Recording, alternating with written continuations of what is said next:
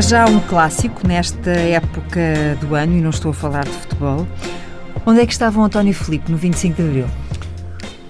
Ah, ora bem, eh, estava em, estava em casa, mas, mas ia para a escola. Eu estava na, naquilo que era, o, na altura, o, o ciclo preparatório. Tinha 11 anos de idade e o que foi diferente naquele dia foi que houve alguém de família que telefonou para a minha casa uh, para avisar, porque os meus pais iam sair para o emprego, não é? naturalmente, e que, que havia. passava qualquer coisa, que havia militares em Lisboa. Um, eu creio que a minha mãe já não, não se, ficou em casa de facto, mas o meu pai não, o meu pai é que foi logo para a rua ver o que não foi propriamente para trabalhar, mas para ver o que é que se passava.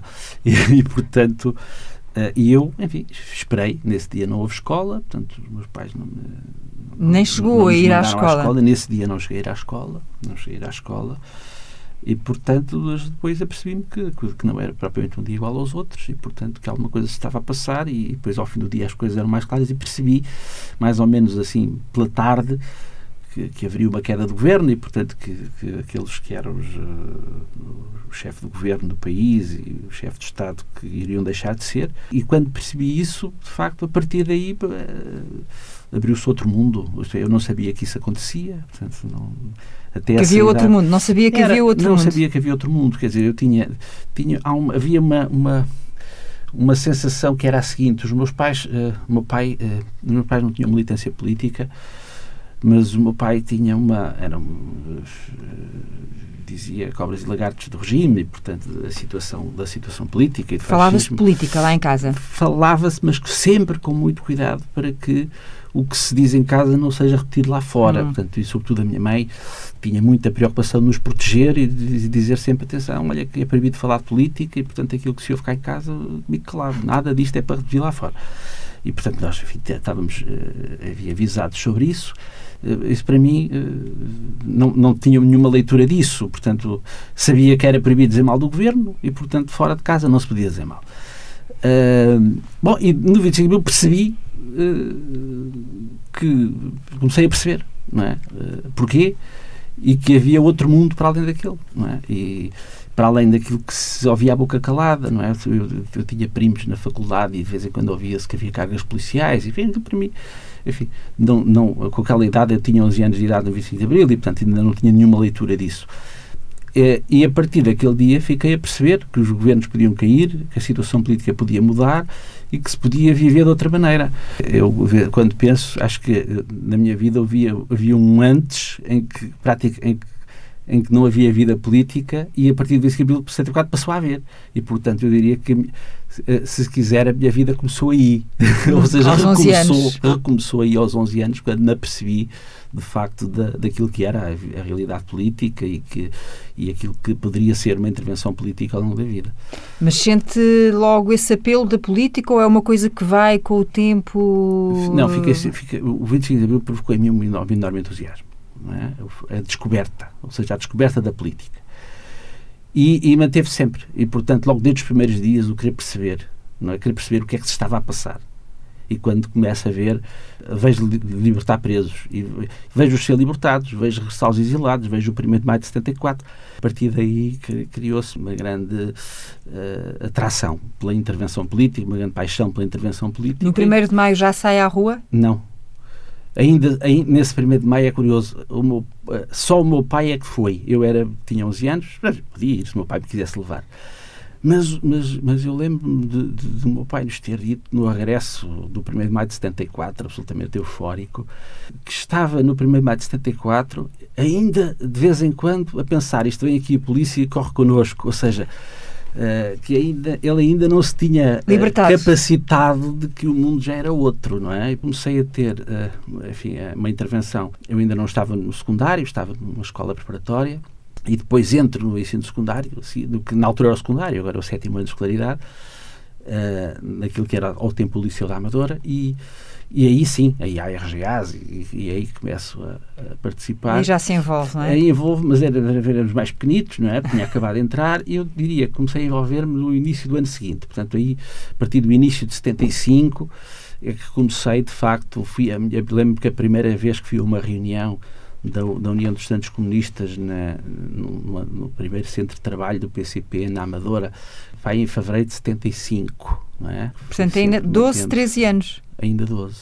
12. Não, ainda não, ainda, o EC ainda não passava cartão porque eu, porque eu ainda não tinha 14 anos e, portanto, eu bem, eu bem dizia, pá, quero ter um cartão da UEC, então já sou militante da UEC. Pois está bem, mas ainda és muito pequeno para poderes ter cartão e tal, daqui, quando chegares aos 14 anos a gente dá-te o cartão. Ainda dei ali quase dois anos a protestar porque não tinha idade para ter cartão da UEC. Era uma grande injustiça que eu sentia nessa altura. Uh, já vamos tentar perceber melhor como é que o PCP uh, se atravessa na sua vida. Ana Oliveira Rodrigues é a sua filha mais nova.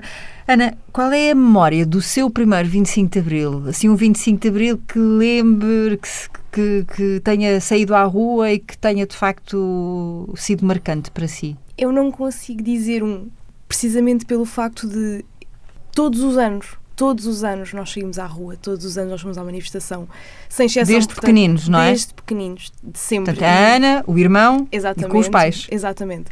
Portanto, eu não consigo voltar atrás e pensar, esta foi a primeira vez que nós saímos para uma manifestação do 25 de Abril, porque é desde sempre. Quer dizer, eu lembro-me, é uma, memória, uma das minhas primeiras memórias mesmo, é estar na manifestação do 25 de Abril com os meus pais e com o meu irmão. E e é uma memória que eu guardo sempre com muito carinho e cada vez que é, é o 25 de Abril todos os anos e é aquela coisa, vamos sair à rua, vamos festejar Abril e é uma coisa que a mim eu guardo mesmo com muito carinho precisamente por me lembrar dela desde sempre.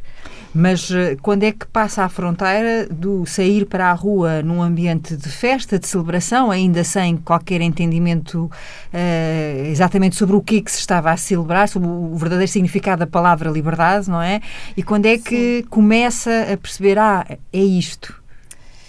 Um, é uma pergunta complicada, porque desde cedo que me foi incutido o que é que era o 25 de Abril, tanto a mim como ao meu irmão.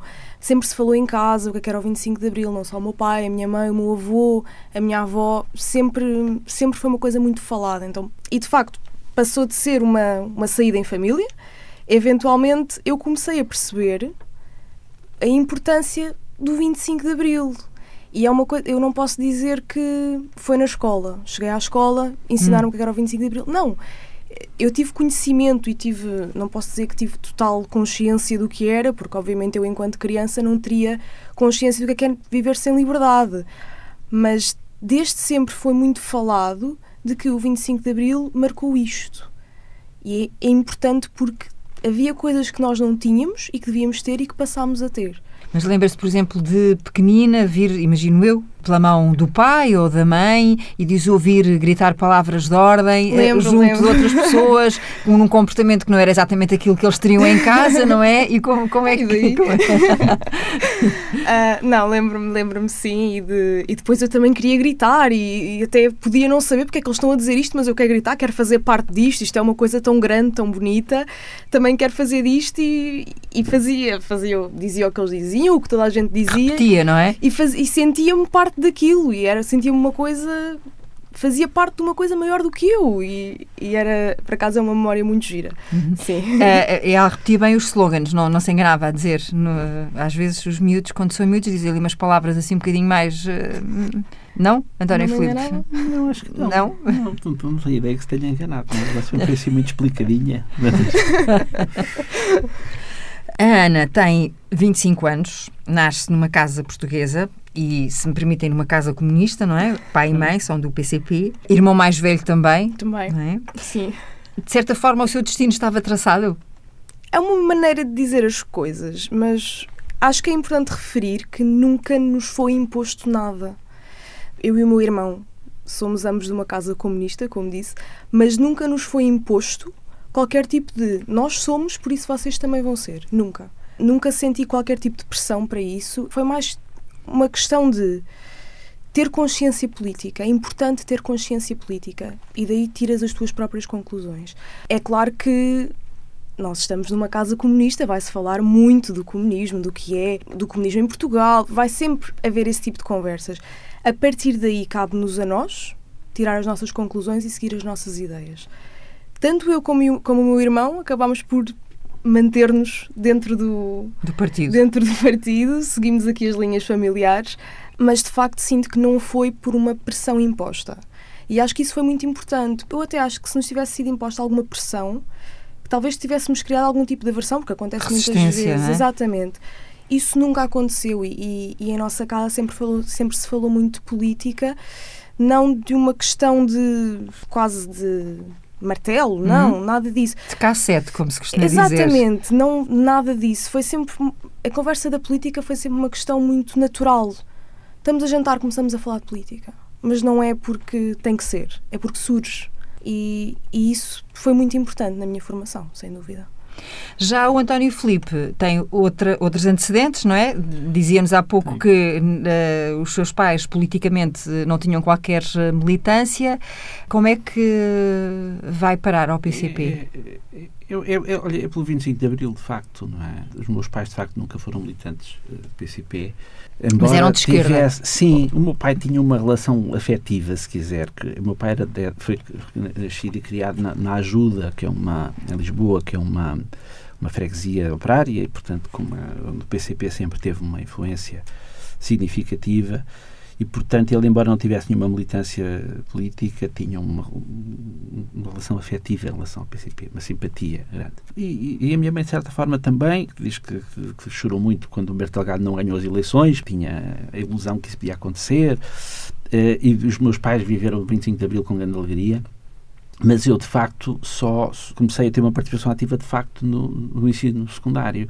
Apesar da minha escola ser um microclima uh, político, havia uma influência naqueles meses que seguiram ao 25 de Abril, de jovens trotskistas, muito significativa. Portanto, havia várias correntes de esquerda enfim, que, que, que disputavam ali as, o ativismo político mas eu acabei por ser uh, influenciado pelos, pela UEC, pela União dos Estudantes Comunistas, não é? por influência de algum colega de turma, e também por, por, tomar contacto com aquilo que eram as intervenções que eram feitas nas, nas reuniões gerais de alunos por outros mais velhos, e portanto acabei por, por ser essa ligação, ou seja, uma afetividade ao PCP que, tinha, vinha do reconhecimento que, que o PCP tinha tido no, no, derrubamento do fascismo, que se começou a perceber de facto qual era, qual era a, a força política que tinha resistido mais heroicamente ao fascismo e, e portanto o PCP tinha esse lugar eh, na minha consciência e depois na escola foi com esses que eu me liguei, não é? E, portanto, a partir daí depois, enfim, as coisas foram se desenvolvendo, fui crescendo e fui,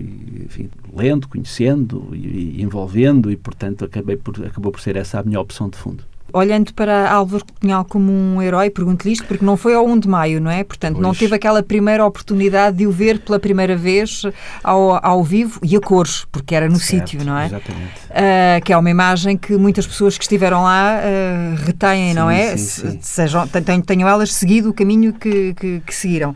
E, portanto, não houve esse, não. esse primeiro encantamento, não, entre aspas. Não. E, de facto, era, era, era, era um herói, Cunhal, António Lourenço, Otávio Pato, portanto, havia uma série de, de figuras de PCP que eram, para mim, verdadeiros heróis, não é? E creio que são, e foram, não é? Eu só, só conheci pessoalmente o Álvaro Cunhal muitos anos depois. Mas, mas tenho, já guardo, na juventude comunista? Já na juventude comunista. Uhum. Mas guardo uma memória de um comício na Amadora em que eu não o conhecia pessoalmente. Eu deveria ter pá, uns 14, 15 anos, talvez. Eu nunca tinha estado com ele pessoalmente e, e o Álvaro Cunhal passa muito perto de mim. Uh, ele entra no comício, passa por meio das pessoas, passa muito perto de mim. Eu, nessa altura, que nunca o tinha visto pessoalmente, pelo menos assim a menos de 50 metros, quando ele passa perto de mim, devo dizer que fui tomado de uma estranha emoção que até me, até me impressionou, não é? Porque de facto ele tinha em nós uma, uma influência, portanto, era, tinha um carisma absolutamente extraordinário. E, portanto, para um jovem comunista, com 14 anos, naquela altura, figura de Álvaro Cunhal era uma figura mítica, é? e portanto só mais tarde, enfim, quando eu depois entrei para, fiz parte da direção da Juventude Comunista e, e tinha um contacto com ele já uh, lá, normal, no bar, a tomar um café, e então aí o Álvaro Cunhal passou a ser uma pessoa como as outras, não é? Para mim, obviamente, todo, todo o reconhecimento que ele tinha, de, o seu peso histórico, a impressão que ele nos causava a todos quando conversava connosco, era de facto uma personalidade excepcional, mas portanto a, a figura do Álvaro Cunhal como pessoa normalizou-se, mas Uhum. devo dizer que no início, de facto, a influência que ele tinha, mesmo emocional que tinha sobre nós, era uma coisa impressionante, porque sentíamos que, que era uma pessoa que era a história viva é, do, do PCP, que tinha tido uma experiência ímpar, e isso era am- amplamente reconhecido, não é? E uma, uma vez na Brandoa, num almoço de- de- já da CDU, não é, que eu já era candidato, que, que o Álvaro Cunhal participou nesse almoço e houve um homem que tentava desesperadamente chegar ao Álvaro Cunhal para o cumprimentar e quando conseguiu chegar ao pé dele, cumprimentou e era um homem já com uma certa idade e quando foi embora disse assim, já posso morrer descansado. Portanto, havia, uma- havia de facto uma, uma relação impressionante que se estabelecia entre algumas pessoas, sobretudo entre enfim, comunistas não é? e, e a figura do Álvaro Cunhal. Ana, chegou a conhecer Álvaro Cunhal? Ah, não tenho memória de ter conhecido. Provavelmente não. Acho que não. Eu, eu, pelo menos não me lembro. Não. Poderia ter. Se tivesse conhecido, lembrava-se, não é? É, eu acho que sim. Se fosse muito bebê, se calhar, não sei. Mas, Não, eu acho que não, acho que mas não, não, me tenho memória. Não me recordo, não me recordo de ter havido algum. Com o irmão, talvez, mas do, com a Ana, creio que não. Tem pena, não é? Não, porque Tenho a Ana nasce em 91, não é? E, portanto, o Álvaro Cunhal Sim, saiu- deixou, de ser, fase. deixou de ser secretário-geral em 92, não é? Uhum. Portanto, ainda teve ali aquele período, que não era secretário-geral, mas ainda estava partido. Portanto, a Ana era muito pequena. De qualquer forma, eh, a Ana eh, é hum, psicóloga, não é? É a Sim. primeira psicóloga da, da, da família, não é? É uma estreia, como me dizia o, o António Filipe quando falámos ao telefone. Sabendo nós, e voltando à conversa de há pouco, sabendo nós que não há uma predisposição genética para ser de esquerda ou de direita, Sim. não é? E, portanto, ser deste ou daquele partido, também eh, se sabe e se diz, e quem estuda estas coisas melhor que ninguém, e é o seu caso, que é da interação entre o meio e os genes que se determinam caminhos, não é? Sim, sim, sim. é um- E, portanto, há, há, de facto, voltando àquela nossa conversa de há pouco, há aqui uma influência direta da, Ah. da- da sua casa no, no, no caminho que escolhe eh, politicamente. Sim, há uma influência direta. No entanto, neste caso em específico, eu penso que não será tanta genética, pronto, mas muito o meio. Eu vim de uma casa completamente comunista, todos. Neste tipo de situação, penso que é mesmo muito o meio. Que é assim, também conhecemos, conhecemos figuras que se calhar vieram de famílias comunistas e depois seguiram outros caminhos, por opção própria, por interação com outras pessoas.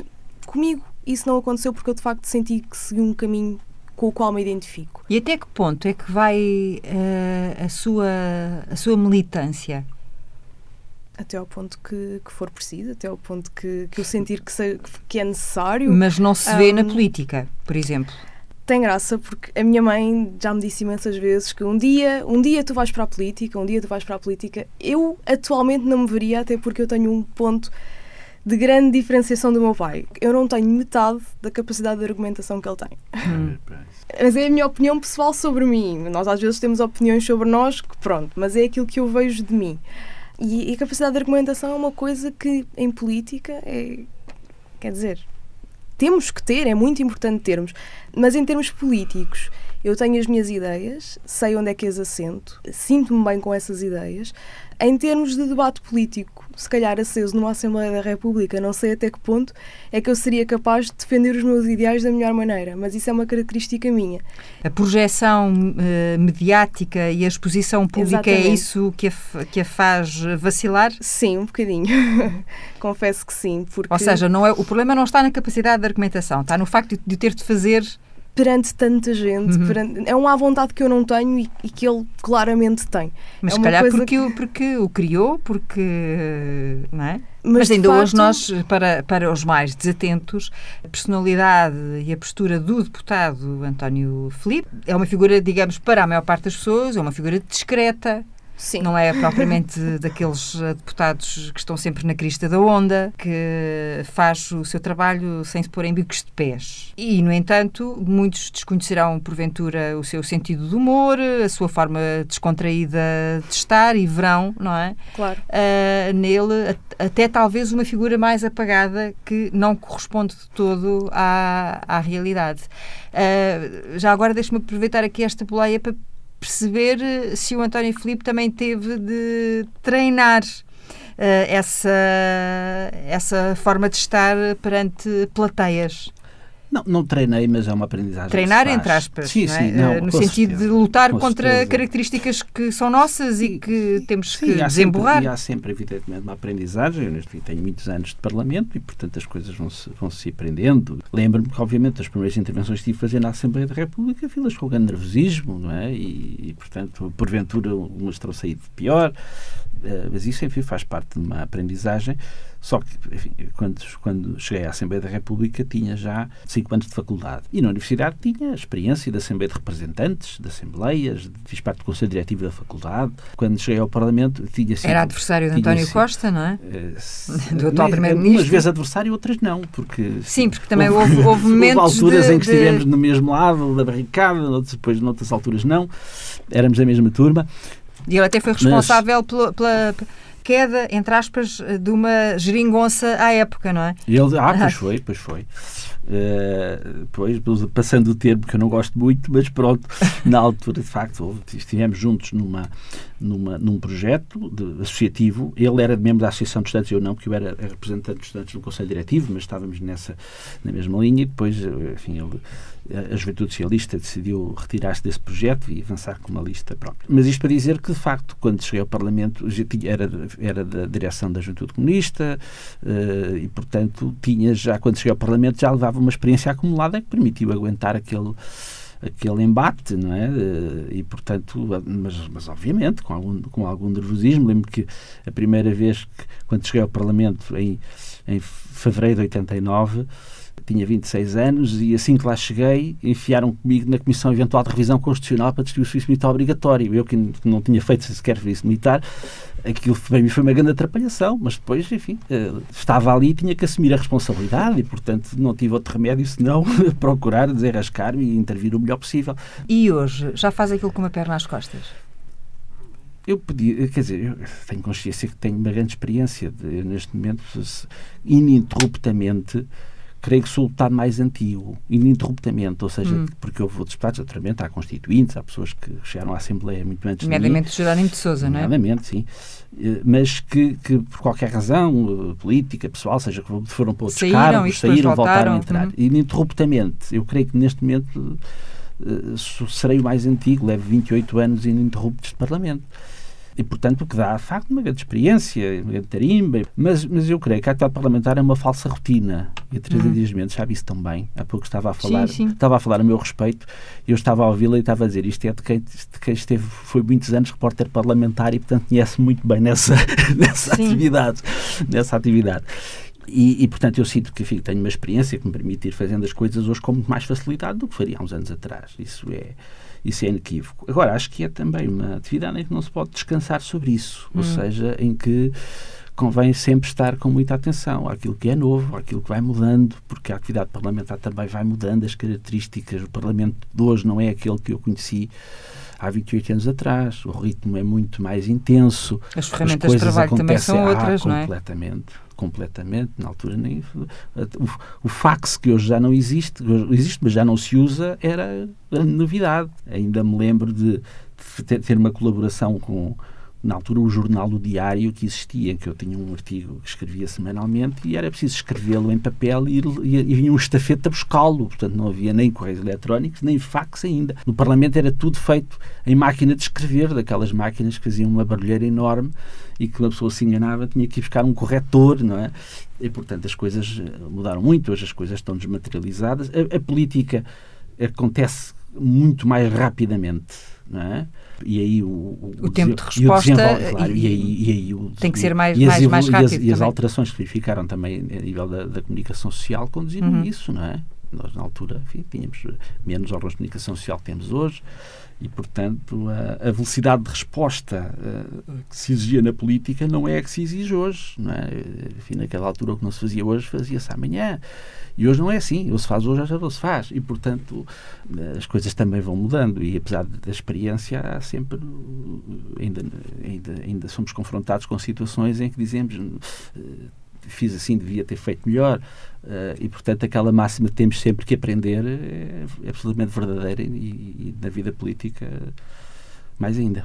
E partilha essa máxima com os seus uh, colegas de bancada, porque eu, à exceção do Jerónimo de Souza, o António Filipe também será, nesta altura, o, o, mais velho da bancada, ou não? Uh, mais velho. Tirando não, o Jerónimo. E o Francisco Lopes. Ah, São está os Francisco dois, Lopes, está bem. Eu sou terceiro em termos etários, sou hum. o terceiro mais velho em idade, sim. Porque o PCP tem feito também esse esforço sim, sim, de sim, sim, renovação, enorme, não é? Portanto, temos um grupo parlamentar muito, muito jovem. E eu procuro ajudar na, na medida das minhas possibilidades. Eu sei que eles, enfim... Mas sente que a juventude, às vezes, o sangue na guerra, como se costuma dizer, às vezes pode... É eu acho que o sangue na guerra é preciso, é necessário acho que os jovens têm que ter, é natural que tenham e devem ter sangue na guerra, desde que estejam receptivos para aprender também um pouco mais. Eu creio que, os jovens que estão no grupo parlamentar gostam de aprender com, os, com a experiência. Os mais jovens perguntam muitas vezes como é que tu farias, como é que achas que devo fazer, como eu fazia com os deputados mais velhos, quando entrei para o Parlamento, não é? Noto eu, essa, essa vontade de aprender que eles têm e acho que uh, é natural que, que, que, uma pessoa jovem que chega ao Parlamento cometa erros. Uh, embora eu diga, os erros não são só específicos dos jovens. Uhum. Pode ser muita experiência parlamentar e cometer erros na mesma. Nós às vezes vemos pessoas com enorme experiência parlamentar e que, que dão aquilo que se costuma dizer um tiro no pé, ou que uma gafe, ou que, uma, gafe, uma branca, ou uma coisa que, que, que, disseram e que, e que depois se arrependeram e que teve consequências políticas. Enfim, isso não acontece então, apenas eu, com os jovens. Uhum. Agora, acho que, que é algo que os jovens uh, têm que ter, obviamente, atenção a isso, porque isso, eh, cometer erros é natural e, obviamente, quem tem menos experiência tem um, um grau de exposição maior ao erro, mas que, e eu acho que o antídoto para isso, e procurei fazer isso na minha vida, que é, não, não, há pouco a Teresa Mendes dizia o, o não pôr em bicos de pés. Eu acho que isso é fundamental para, para cometer menos erros. Ou seja, acho que as pessoas, quando procuram uma notoriedade, quando procuram, quando se põem em bicos de pés, uh, uh, a possibilidade de cometer erros é maior. Porque estão... Portanto, eu acho que é aconselhável sempre alguma prudência, enfim, alguma modéstia na forma como se intervém, sob pena de se, se ter, por vezes, se ganhar até subitamente uma certa notoriedade, mas não necessariamente pelas melhores razões. Nesse sentido, deixe-me perguntar-lhe uh, se tem para si uh, um um fim parlamentar à vista? Se, se isso é uma questão que já ponderou, que já pensou? Ah, não, tem que ter um fim à vista, que é isto. Não, na República não há legados vitalícios e, portanto, obviamente que para mim já não, não é estou a falar na idade é da reforma. Estou a falar não, antes da idade da reforma. Pois, mas aí a idade da reforma, eu se fosse pela idade da reforma, eu, já podia estar reformado há imenso tempo. Quando eu entrei para o Parlamento ainda havia aquelas reformas ao ah, fim de oito anos, não é? Uh, que, que, ainda bem que em boa hora foram acabadas. Mas, não, mas é evidente que eu já penso nisto, não de agora, mas há, há umas legislaturas para cá que é de que, que, vai sendo tempo de passar o testemunho e, portanto... Porque acho... já disse publicamente que em relação ao Comitê Central, por exemplo, já, é, é, é, o próximo Congresso poderá ser o momento claro, para... Eu, eu, aliás, já tenho dito isso. Enfim, oh, Ana, pode ir falando. Sempre pode, que alguém me, não, sempre não, não fica à espera que eu lhe dê a palavra. Sempre que me pedem opinião sobre a minha permanência no Comitê Central, eu costumo dizer, eu estou no Comitê Central desde 1992 e, portanto, e, e acho que quando falamos em renovação, renovação não é só para os outros e, portanto, não é só à custa dos outros. E, portanto, eu acho que, que é sempre é tempo de ir passando o testemunho, uh, quer como membro do Comitê Central, quer como, quer como deputado. Uh, tem sido uma honra muito grande para mim, as duas coisas, quer ser dirigente do PCP, quer ser deputado do PCP tem, e deputado da Assembleia da República, tem sido uma honra muito grande e um grande prazer também. Uh, não sou daquelas pessoas que fazem de conta que, que aquilo é um grande frete, não é? Portanto, eu, eu desempenho esta função com um enorme gosto mas já são muitos anos e, portanto, é necessário pensar na renovação e, portanto, obviamente que há sempre mais vida para além do Parlamento. E, portanto, encaro isso com uma absoluta naturalidade no dia em que, em que se achar que, que de facto, é, é, é o momento de, de, de, ter outra função. Mas obviamente. se achar quem? O António Filipe ou o PCP ambos, ou os dois? Ambos, os dois. Eu acho que não haverá dificuldade em que os dois se entendam. Pelo menos até agora nunca houve. Não se. Uh, e 2019 será essa data? Eu não pergunto sei. porque também esta é uma conjuntura muito especial, não é? Para a esquerda. É, é sabe que por vezes é, é, eu acho natural, acho Pode ser ou, ou não, quer dizer, não, não, faço nenhuma questão disso, ou seja, se, se nas próximas eleições se achar que, que, posso não ser candidato, mas também se achar que é melhor continuar a ser candidato até para não haver especulações de, de, de saídas ou isso, não, ou seja, isso para mim é uma coisa absolutamente natural, ou seja, eu acho que, que enquanto deputado, enfim, cumpri a minha missão, continuo a cumpri-la o melhor que posso e assim farei enquanto estiver, mas não tenho nenhum apego ao lugar e, portanto, acho que encararei com absoluta naturalidade o de chegar o momento de sair. Como também já disse, que admite numa entrevista à Maria Flor Pedroso na Antena 1 que admite eh, que em 2019 o PCP possa fazer parte do governo, será que o António Filipe também não. pode vir a ser ministro? Não, não, não. Não? Eu acho, não, que, não. eu acho que haver ministros comunistas seria bom para o país, mas não necessariamente comigo. Não, o que eu disse. Mas, mas, mas deixe-me perguntar sim. à sua filha se, se, se, se, vê o seu pai como ministro. Que ele tem, que ele tem características e que ele tem capacidades para isso, não, Não tenho tenho- a mínima dúvida. Agora é ao contrário, ele dizia, eu, eu falei mal da minha capacidade de argumentação, ele discordou, agora é o oposto. Não tenho dúvidas disso. Agora, é uma questão que só a ele caberá. Se eventualmente essa. No que me toca a mim. No, no ok, mas sendo, imaginemos que haveria a questão de ir ou não para o governo. Haveria uma altura em que teria que lhe Uhum. caber a decisão de o fazer ou não. Ah, que ele tem capacidades para isso, não tenho qualquer dúvida. Ah, porque, é assim, para se, para se fazer parte de um governo, eu acho que é essencial duas coisas: muito trabalho, muito mesmo, e muita dedicação, muito gosto por aquilo que se faz. E ele tem tanto uma como outra. Agora, até que ponto é que chegaria aí? Uhum. Seria uma opção dele. E, e seria ministro de quê? Não sei. É pelas áreas. Estamos a falar de, de uma pessoa formada em Direito. A primeira comissão tem sido ah, um- o seu, uma das suas praias, se posso dizer assim, numa linguagem mais ah, coloquial. Ah, a Comissão de Defesa também é outra, outra das cadeiras que conta permanentemente consigo.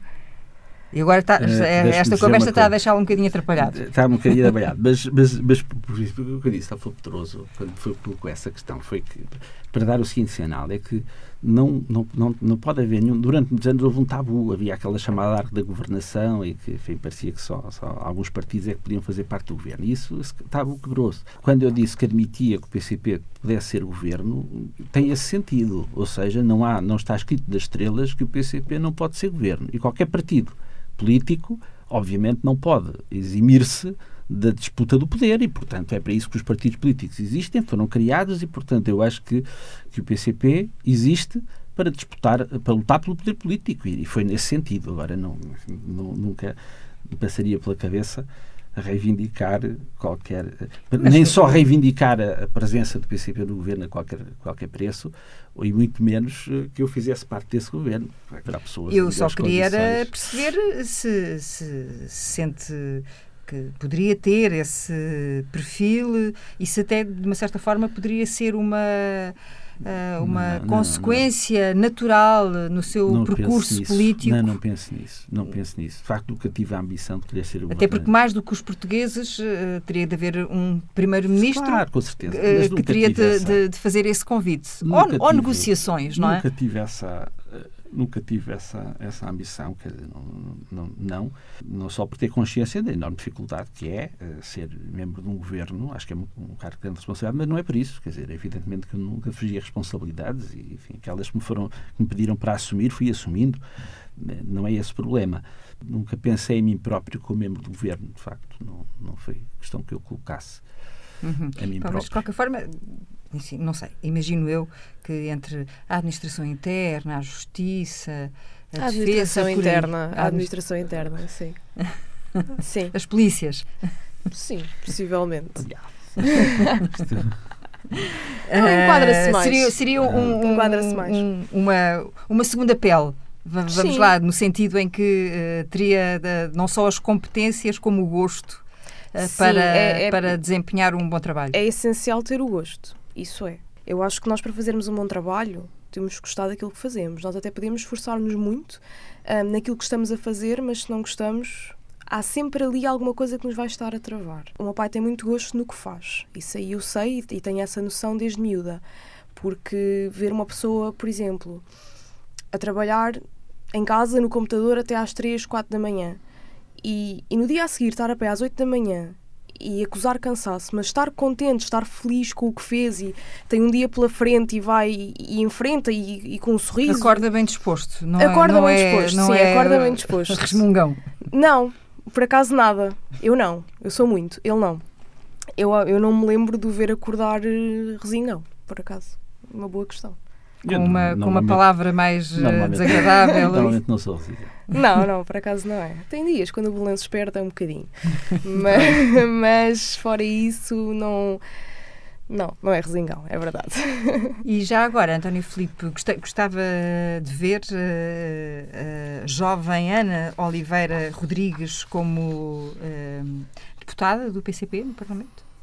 Se eu gostava. De não é uma questão de gostar. Quer dizer, é evidente, se, se, se, se, isso um dia se proporcionasse, obviamente teria gosto nisso, mas não, não como imagino que o meu pai teria tido gosto de me ver onde estou, mas acho que ela é que, ela é que sabe onde é que há de estar e, portanto, não tenho essa ambição, ou seja, eu acho que ela está muito bem Obviamente ficaria orgulhoso, não, mas eu acho, seja qual ficará orgulhoso, sempre. seja qual for o, sempre. caminho sim, que sim, ela... Não, mas fico sempre. Que ela seguir fico, na vida. Fico sempre, quer dizer, gosto, por exemplo, quando ela ajuda na Festa Bavante, quando, quando participa nas pessoas 25 de Abril, eu fico-me satisfeito com isso. Integrar uma lista numa autarquia, enfim, acho que, que são várias funções que, que, podem ser desempenhadas e eu, eu vejo-as com, com o mesmo gosto.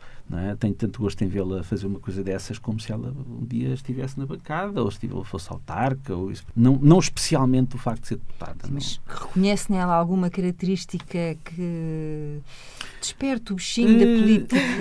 Acho que ela não tem muito feito para isso. Hum. Não tem. Acho que ela, desse aspecto. Se calhar era aí que eu queria chegar eu ao bocado, mas. Nesse aspecto ela não tem tanta paciência para para certas coisas. Paciência, que a, disciplina? Que a política exige. Acho que é mais paciência é. que a disciplina tem. Disciplina não tem. estou a falar de disciplina de trabalho, estou a falar de disciplina, não, tem, porque quando se está num partido há ali uma ah, certa. Isso não sei, olha, essa experiência, essa experiência eu não tenho, como eu nunca, nunca participei em nenhum organismo partidário com ela. não, sei, não sei qual é o grau de disciplina que tem. Para a semana combinamos. Não faço a mínima ideia. Não faço a mínima ideia. E aí houve sempre uma separação total uh, e não faço a mínima ideia. Agora, acho que, de facto, acho que ela não tem. Uh, acho que, por exemplo, para desempenhar um cargo público como é o do, do deputado, que, que, é preciso enfim, ter muita paciência para muitas coisas. Quer dizer, nós uh, gosta-se muito da função, mas temos que fazer muitas coisas que, enfim, que não nos agradam especialmente, mas tem que se fazer. E, portanto, eu aí não sei se ela tem, tem, teria tanta paciência assim como aquela que às vezes se exige para certas coisas. Mas a vida resto, dá mas lá, voltas. mas lá, sim, mas lá, enfim, sim. capacidade de trabalho e qualidade de trabalho reconheço, aliás, acho isso e acho que sim. Uhum. E a Ana nunca sentiu ao longo de todo o percurso do seu pai e agora, enfim, que uh, terminou a sua formação, não é? Está uh, a estagiar. Sim, sim, uh, sim. Nunca houve nenhum momento em que achasse que, ó oh, pai, se calhar é melhor sentar-se no divã e conversarmos um bocadinho. Não, acho que ele nunca precisou disso. Eu acho que acho que ele, fa... ele acho que ele faz a própria terapia dele no Parlamento. E isto pode parecer estranho. Só que hum, ele tem um gosto, como eu nunca vi, em estar ali. É, quer dizer, eu não posso estar a dizer isto como se conhecesse 30 deputados, não é? Não. Mas vemos muitas vezes muitas pessoas a, a fazer o trabalho que têm que fazer e fazem porque tem que ser. É um emprego, tem que ser. Não, o caso dele é mesmo com gosto. É uma coisa que se, que se, vê que ele faz e que gosta e que consegue ter, ter ali o equilíbrio que precisa de ter, porque ele se calhar faz 30 tarefas num dia e depois chega à casa e se calhar chega à casa à meia-noite. E ainda se senta para estar connosco um bocadinho, para ver televisão, para falarmos, para discutirmos Portanto, o que é consegue que seja. desligar para estar o, o, o bocadinho com a família e depois voltar a ligar? Isso não diria. Isso não diria. Desligar às vezes é um bocado complicado, porque ele se calhar às vezes chega à casa e ainda está ali um bocadinho a falar das coisas do dia. Desligar é um bocadinho difícil. Às vezes é preciso estar ali um, um puxãozinho para ele desligar. Mas se não desligar também não faz mal. A não ser que, se for todos os dias, a toda a hora, é claro que faz mal. mas também acaba por ser. Eu, eu, eu tenho muitas conversas com ele que para mim são intelectualmente estimulantes. Um, com ele, com a minha mãe, com o meu irmão, às vezes, e isso faz muita falta. E acho que é importante, às vezes, perdermos um bocadinho do nosso dia em casa antes de desligar uhum. daquilo que aconteceu ao longo do dia, falarmos todos em conjunto e aí sim podermos desligar e fazer outra coisa para nos abstrairmos mas é muito importante ter esse bocadinho. E essa é uma espécie de rotina, vamos lá? Sim, que, sim, sim. Que é um exercício diário. Que vocês alimentam em família? Sim, é? às vezes, sei lá, hum, já estamos em casa, entretanto ele aparece e e ouvir-me, olha, visto o que deu hoje nas notícias, ou visto o que aconteceu. Uhum. É, é, uma, é uma coisa que acontece diariamente. E lá está, um, se calhar isso é o divã que tanto ele como nós precisamos, porque nós falamos das coisas. E como somos uma família de facto muito política, muito. Pronto, é, corre ali dentro, não é? E falamos todos muito sobre isso, e de facto isso é muito importante para também mantermos algum equilíbrio entre nós, porque a, no, a nossa vida familiar também se centra muito nisso e, e neste, neste tipo de conversas. E, e, é muito importante nós falarmos sobre isto até para mantermos algum equilíbrio. Um, daí eu achar importante ter esses 10 minutos, 20 minutos, o que seja, antes de desligar daquilo que aconteceu do dia, para depois poder sim desligar, já tendo falado das coisas. Entre o 25 de Abril e o 1 de Maio, um slogan, uh, António Filipe, que o tenha marcado para sempre, que ainda hoje dispara assim com, a mesma, com o mesmo entusiasmo. É, 25 de Abril sempre, fascismo nunca mais. Eu sabia que tu ias dizer isso. Acho que é um slogan dos mais felizes da democracia portuguesa. E a Ana é, tem... é o mesmo, é igual. É? É, por acaso eu sabia que ele ia dizer isso, mas se ele não dissesse eu ia, eu ia apropriar-me. Mas é esse, sim, sem dúvida. Tendo o António Filipe não participado nesse primeiro primeiro de maio, hoje em dia, uh, passados estes anos todos, o que é que mexe mais consigo? É o desfile na Avenida da Liberdade, que imagino que pratique. Sim quase sempre, se, se, se, se falhar, há de ser seguramente por eh, razões de força maior, ou uh, o 1 de maio? Eu acho que é a festa do Avante. É, para, para a Ana uma... é, já percebi. É, entre... é, para mim é, mas eu acho que para ele também. Não, é, é o grande para dizer sempre. Mas, mas isso faz-me lembrar um, um, amigo meu, que acho que é muito conhecido dos portugueses, que é o Carlos Alberto Muniz, que uma vez me dizia que isto, que, que o 25 de Abril e 1 de Maio, para mim, é como, é como, olha, é como o Natal e o Ano Novo. Aliás, a diferença entre dias até é, é a mesma. É 25 para dia 1. e, portanto, o... Bom, mas aí é uma diferença, porque não, o Natal normalmente é, são, é celebrado em família e o Ano Novo já é uma são, coisa mais com amigos, São festas é? coletivas. Uhum. Mas, portanto, eu diria que tem um sentido diferente mas eu atribuo, atribuo uma grande, grande importância a ambos. E, aliás, celebro-os em, em locais diferentes. Ou seja, na, no 25 de Abril estou, enfim, cumpro a, tenho a ação solene do Parlamento, que acho que é importante que se faça, depois tenho a manifestação popular na Avenida da Liberdade. No 1 de Maio vou para o estou em Santarém, onde também há uma manifestação. Para o círculo eleitoral? No círculo eleitoral, há uma manifestação do, do sindical, e eu acho que, que ambas uh, têm significados diferentes eu creio que o 25, a proximidade que houve entre o 25 de Abril e o 1 de Maio, em termos do calendário, associou-as, e portanto, 74, há um 25 de abril de 74 e logo a seguir, o 1 de maio de 74, é a grande festa da democracia, da celebração da, da conquista da liberdade, e portanto essa ligação mete-se, portanto a diferença de dias é como, entre como é que existe entre o Natal e o Ano Novo, portanto é o período das festas, Eu, eu acho que é, é, a celebração do 1 de Maio continua a ter uma grande importância, já tinha antes do 25 de Abril, continua a ter. Eu acho que o, o Dia do Trabalhador tem uma, uma, uma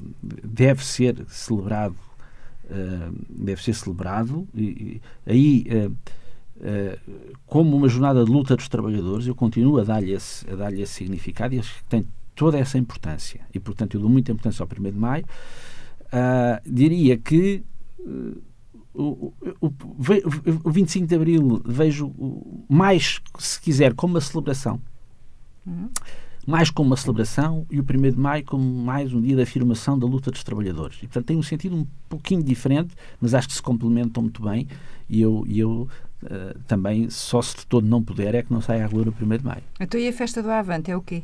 Ah, isso, isso é uma É a festa. festa. Isso é a festa. É. A, a, festa. Não é? Nós é podemos dizer que não há festa como esta. E para nós, A festa do Avante não são só aqueles três dias, não é? Não são só aqueles três dias, são, é a construção da festa, é a participação daqueles três dias, não, não como uh, meros visitantes, mas como alguém que, que, que ajuda a que a festa se faça, não é? Uh, com algo, tendo algumas tarefas dentro da festa, cada um de acordo com as suas possibilidades, e depois também é preciso desmontá-la. E, portanto, é um momento muito, muito engraçado e que divertimos muito também, trabalhamos muito, divertimos, é, é um momento também de, de grande alegria todos os anos a festa. Realmente que partilham, uh, neste caso sim, também sim, em família, sim. não é? Eu diria que, aliás, é a única tarefa partidária que, que, que todos que partilhamos, sim. É verdade, todos. sim. Aliás, quase nem nos vemos durante os dias da festa, porque ali, como se dizer, cada macaco no seu galho. Sim. Andamos, andamos constantemente ao telemóvel uns com os outros a perguntar onde é que tu estás, o Miguel está lá em cima. Nem para um, comer, uh, se... Curiosamente, Raramente. não. Muitas vezes acabamos por nos encontrar é para comer. Sim. À boa família portuguesa encontramos nas refeições da festa de Boavante, sim. Sempre, mas, mas nem sempre, é verdade. Mas quando nos encontramos também, é, assim, é uma festa dentro da festa. Pode-se dizer isso. Ora bem, a festa ela é mais para setembro, por enquanto. 1, 2 20... e 3. por enquanto, 25 de abril e 1 de maio, de cravo vermelho ao peito. Imagino. Claro. Sim, sim. Sempre. Na Assembleia da República e fora dela.